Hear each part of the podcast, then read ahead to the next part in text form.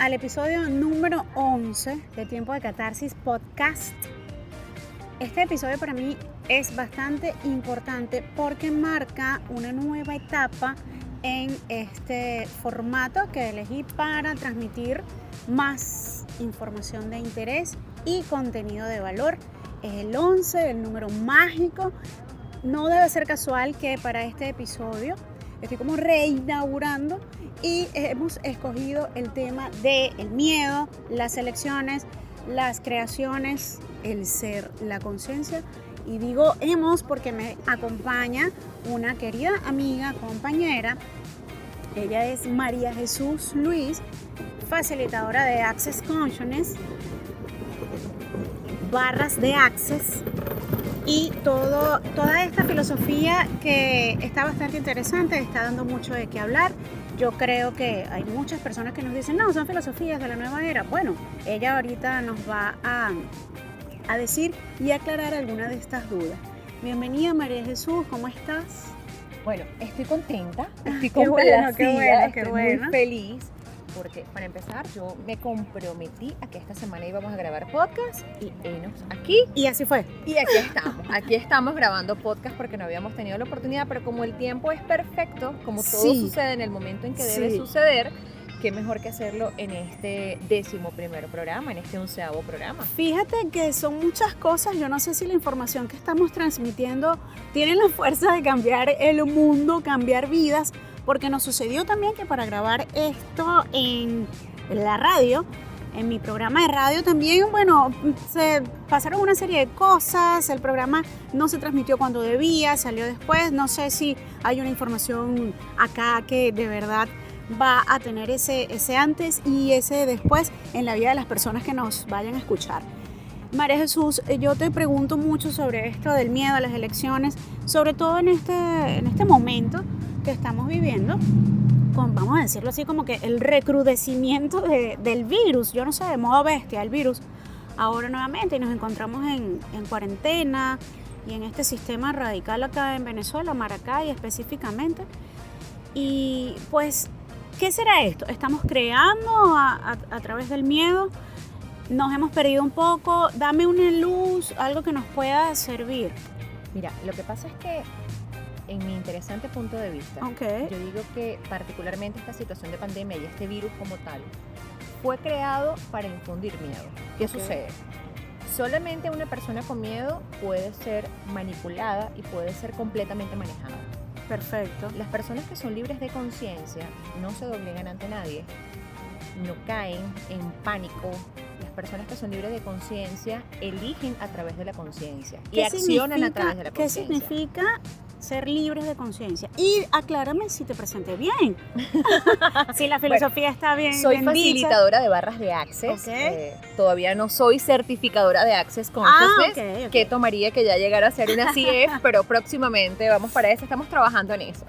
¿De qué va la filosofía? Ok, Access Consciousness es un grupo de herramientas donde se busca precisamente la elevación de la conciencia. Eh, tenemos procesos corporales, que es uno de sus principales procesos corporales, es las barras de Access, MTBSS, Facelift energético, entre otros más. Son aproximadamente 62 procesos corporales si mi memoria no me falla. Esto yo lo veo como barras de access, es como obstáculos que, que tenemos para... No, las barras son 32 puntos neuronales. Ok. ¿ok? Esos puntos obviamente se encuentran en nuestra cabecita y controlan absolutamente todo lo que hay en nuestra vida. Perfecto. Relaciones, dinero, implantes, que son las creencias. Creencias. que no nos ayudan para nada, que no nos contribuyen en lo absoluto.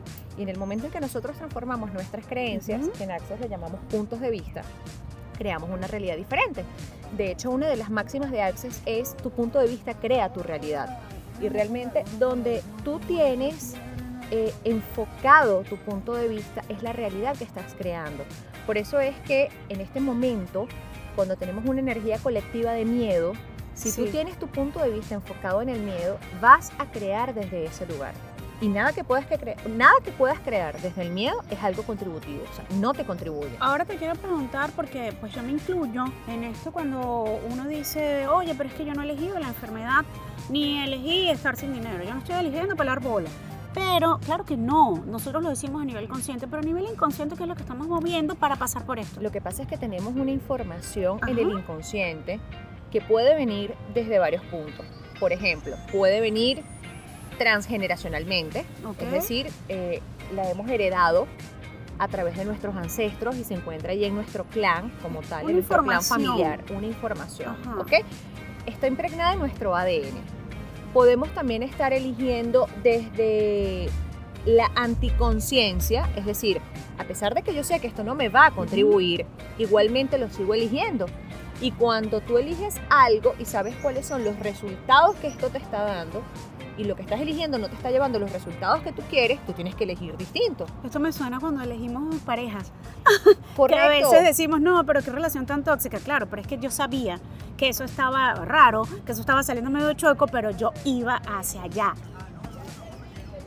No, ya, yo te voy a decir una cosa y qué más es posible y cómo puede mejorar. Eh, yo te voy a decir algo, el tema de pareja pica y se extiende. Pica y se extiende. imagínate. Totalmente. Aquí el tema de pareja y se extiende porque ahí también hay una información bien, bien interesante. Sí, sí. Y fíjate que cuando nosotros decimos que estamos eligiendo siempre lo mismo, es porque allí hay una información que puede ser incluso en nuestro inconsciente. Pero imagínate tú, tú sabes que me decían que incluso elegimos despertar cada día inconscientemente. ¡Wow! O sea, que yo puedo quizá inconscientemente elegir morir un día.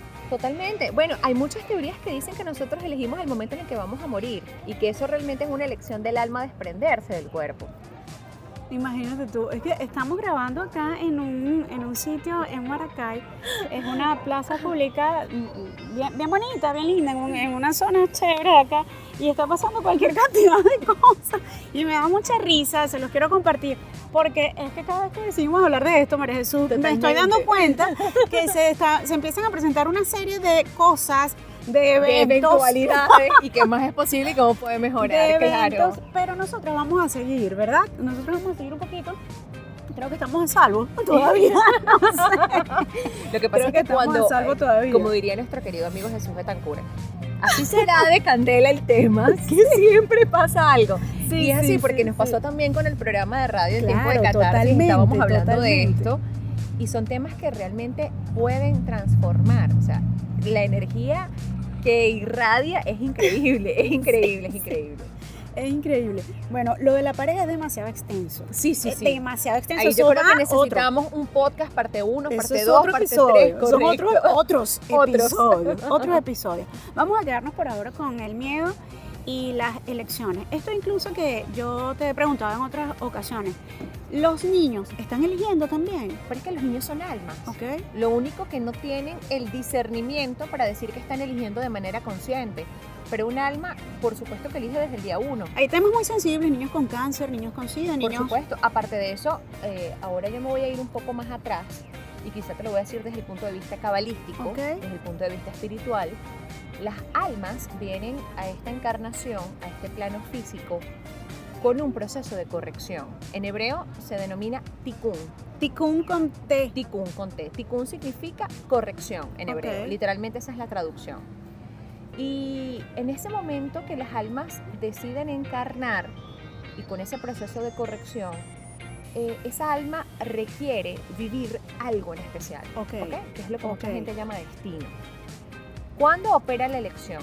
La elección opera a través de tu libre albedrío, es decir, cómo yo voy a vivir ese proceso Ok. desde qué lugar voy a vivir ese proceso.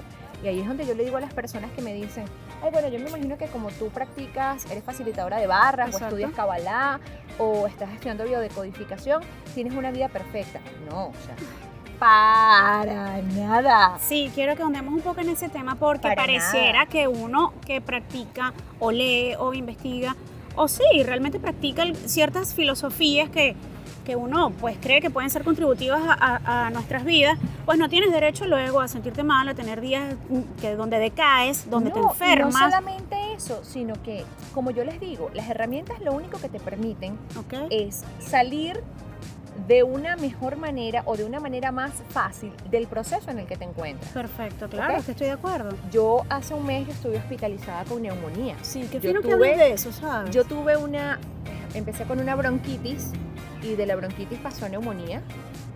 Y mira, como diría una amiga, todo mal. O sea, todo mal, todo mal.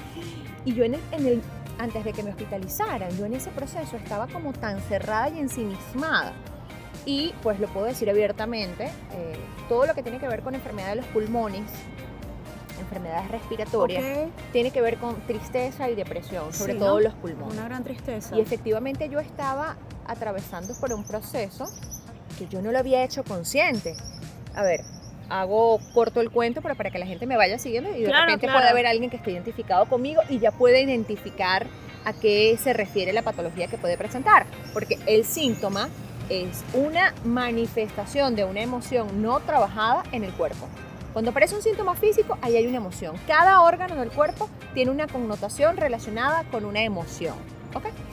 Bueno, eh, mi papá tuvo un pequeño accidente que terminó en triple fractura de tibia y peroné. Wow. Le pusieron ocho tornillos. Mi papá es una persona de 72 años con una cardiopatía, operado el corazón, Imagínate. eh, diabetes, O sea, hipertensión. O sea, él tiene todas las barajitas del panini. todo Todas. mal. Todo mal. él ya está a punto de, de- de- de cerrar el panini completo Oh, del mundial. Sí. O sea, él tiene todas las barajitas. Entonces, mi mamá falleció hace ocho años. Es primera vez después de ocho años que mi mamá falleció que nos toca lidiar con algo de mi Ok. papá.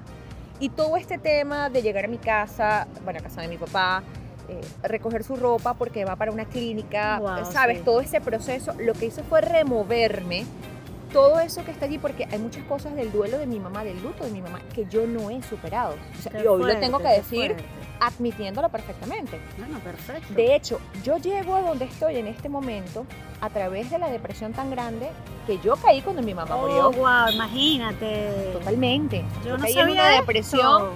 Que ni con psicólogos ni psiquiatras, a mí no me sacó nadie de allí. Fue a través de mi trabajo espiritual. Ojo, ojo, ojo, y aquí hago un inciso. No estoy diciendo que los psicólogos son malos, que los psiquiatras son malos, Mm, para claro, nada. No, no, para Yo nada. estoy hablando en lo que a mí me favoreció, en lo que a mí me contribuyó. Y yo pues, lo- la forma tradicional de abordarlo, a mí no me favoreció para nada. Sí, bueno. Ahí es cuando llego a estudiar Cábala, que fue mi primer contacto con un tipo de herramientas. Bueno, antes de estudiar Cábala, yo hice la formación de CRP Sí, con mi queridísimo Frank Flores en paz descanse. eh, fue maravilloso, pero yo decía, no, esto le falta algo. O sea, yo me quedé como con hambre de más. Y gracias a una publicación, por cierto, del Negro Ángel, que hizo por las actividades de Comparte un almuerzo de Centro de Cábala, yo me interesé porque siempre me han gustado esas actividades altruistas. Y yo dije, bueno, Cábala, ¿de qué va esto? No tenía ni idea de lo que era Kabbalah, para nada. Nunca en mi vida había tenido contacto con nada por el estilo. Hasta que accedí, a ir al centro de Cábala, fui a una tarde de TEF, a la primera clase, y eso fue amor a primera vista. Oye, qué yo bonito. conecté con eso. Qué bonito. Yo ahorita le recomiendo a las personas que busquen cualquier herramienta. Yo también se lo recomiendo. Fíjate que el mismo Francisco Jiménez, creador de las herramientas de CRP, lo, lo decía en un live en estos días.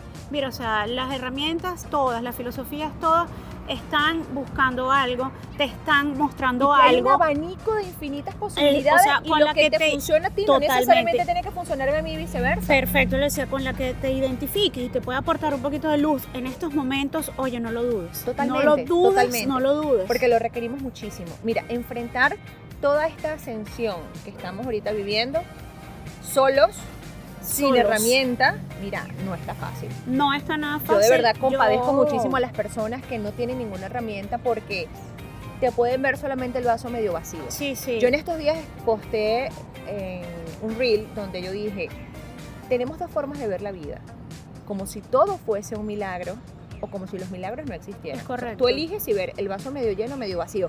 Ahí es donde opera la elección. Creo que en esta Tengo esta situación situación, que estamos viviendo hay que ver, a estar muy atento a los milagros que te están pasando a cada segundo. totalmente. quizá. O podemos, tenemos la otra opción que es sentarnos a llorar, como digo yo, a cortarse una vena y decir, pobrecita yo, que injusta es la vida Sí. conmigo, y vas a seguir atrayendo más de lo mismo. Es correcto. Vivimos bajo la ley de la causa y el efecto. Bueno, fíjate todo lo que tú pasaste y tú estás abiertamente hoy reconociendo que venías de un tremendo impacto emocional. Claro, y de hecho, fíjate que cuando yo eh, por fin me llevan a la clínica porque ya el tratamiento no me estaba funcionando, el que me habían indicado para mi casa, lo más cómico es que aquí tú sabes que todo se presume que es COVID hasta que se demuestre lo Es contrario. correcto. Bueno, no sé si en otros países es no así. sé realmente si es un protocolo Venezuela solamente en. Venezuela, si es el protocolo de la OMS, lo desconozco.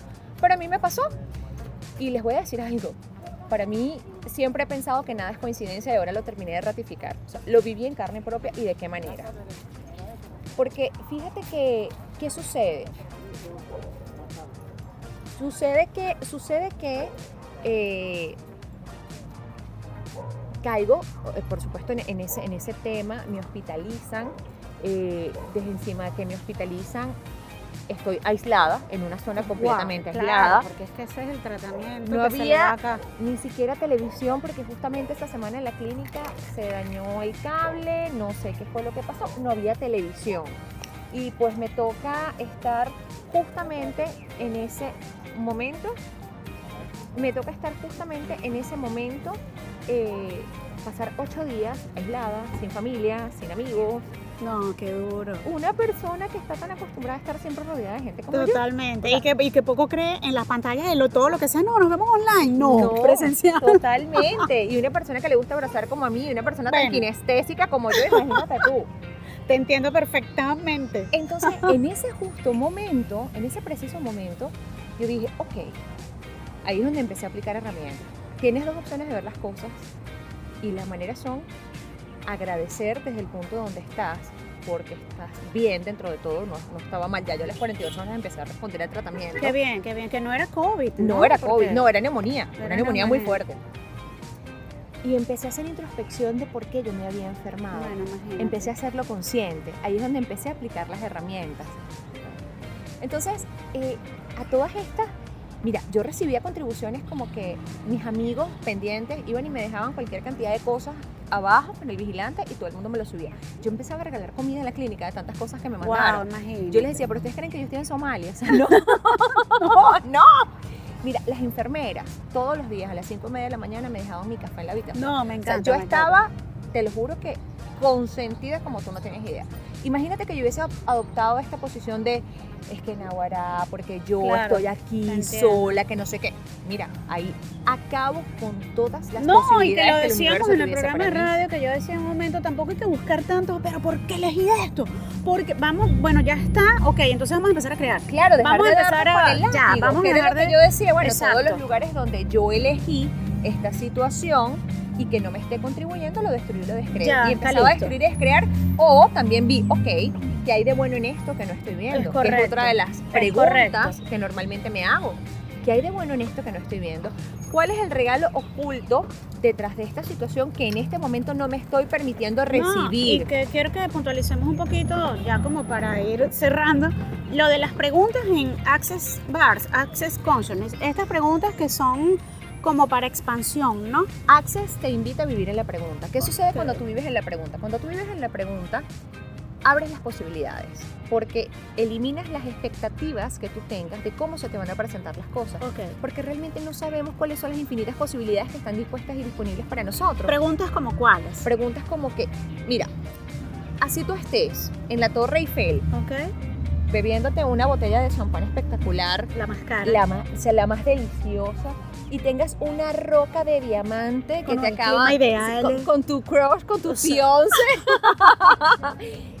Siempre hay algo más que puede ser posible. Wow, no hay tope. No hay No hay tope, Tope. para lo, lo maravilloso. no hay límite. Y por eso belleza. preguntas allí qué más es posible, Oh, wow. cómo puede mejorar esto. Y así estés en la peor o lo que tú consideras que es la peor Exacto. situación en tu vida, dices, ¿qué más es posible y cómo puede mejorar esto? Yo todos los días pregunto, universo, muéstrame qué contribución puedo hacer hoy para el mundo. Sí, yo también. Y fíjate que ahora lo, lo- lo complemento y le digo, muéstrame qué contribución puedo hacer para mí y para el mundo. Eh, otra de las preguntas que yo hago a diario apenas me levanto, estas son mis elecciones inmediatamente que me levanto. Primero, por supuesto, agradecer por un nuevo día. Totalmente. Y lo segundo es preguntar, ¿Qué más es posible para mí hoy que antes no lo era? Ay, qué belleza. ¿Cuáles son las posibilidades, magias y milagros que están disponibles para mí hoy? Y también pregunto, universo, muéstrame quién puedo ser hoy. Porque cada día podemos mutar, todos los días podemos ser alguien diferente y podemos crear cosas Ahora, completamente distintas. Hay que estar alertos a la magia de la respuesta, ¿no? Sí, porque Alertas, cuando alerta. simplemente soltamos la expectativa de cómo se va a mostrar esa respuesta y nos dedicamos solamente a percibir, percibir esa energía. Qué bello. qué. Percibimos la energía y se nos presentan las infinitas posibilidades. Me encanta. Y simplemente abrirte a recibir. Otra yo no sabía recibir, yo era una persona que yo no sabía recibir, Mucho, era sí, muy claro, dadora Es que a muchos nos pasa. y simplemente todo cambió con preguntas. También es, ¿sabes qué hay? Ese es otro tema, un temazo, dar y recibir. Totalmente, porque, Porque está lleno de muchas creencias y de muchos puntos de vista limitantes. Es correcto, eso es un temazo. Mi pregunta, mi pregunta maravillosa. Universo, muéstrame mi infinito recibir. ¿Cómo puedo convertirme en un ser de infinito recibir? en una vasija. Totalmente, porque Totalmente. somos vasijas. Sobre todo nosotras las mujeres tenemos ese rol de vasijas. Y hay personas que pareciera que no están dispuestas a recibir, aunque tú le quieras dar. Y esa, ahí Claro, es que y tú no puedes el- dar algo, tú no me puedes dar un regalo a mí si yo no lo quiero recibir, porque el regalo siempre te va a pertenecer a ti. Es. Y eso también se lo digo yo a las personas que no le compren el interesante punto de vista a los demás que tienen sobre ello. Porque si tú me insultas, el insulto te pertenece a ti. Si yo lo recibo ya es mío.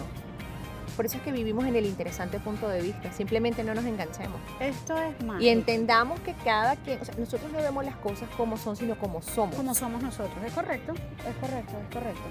Mira, bueno, yo creo que antes de que nos vayan a meter presas aquí en la Y podipoca todo eso, Y por favor. poc, poi poc, por favor, menos mal que lo recordaste.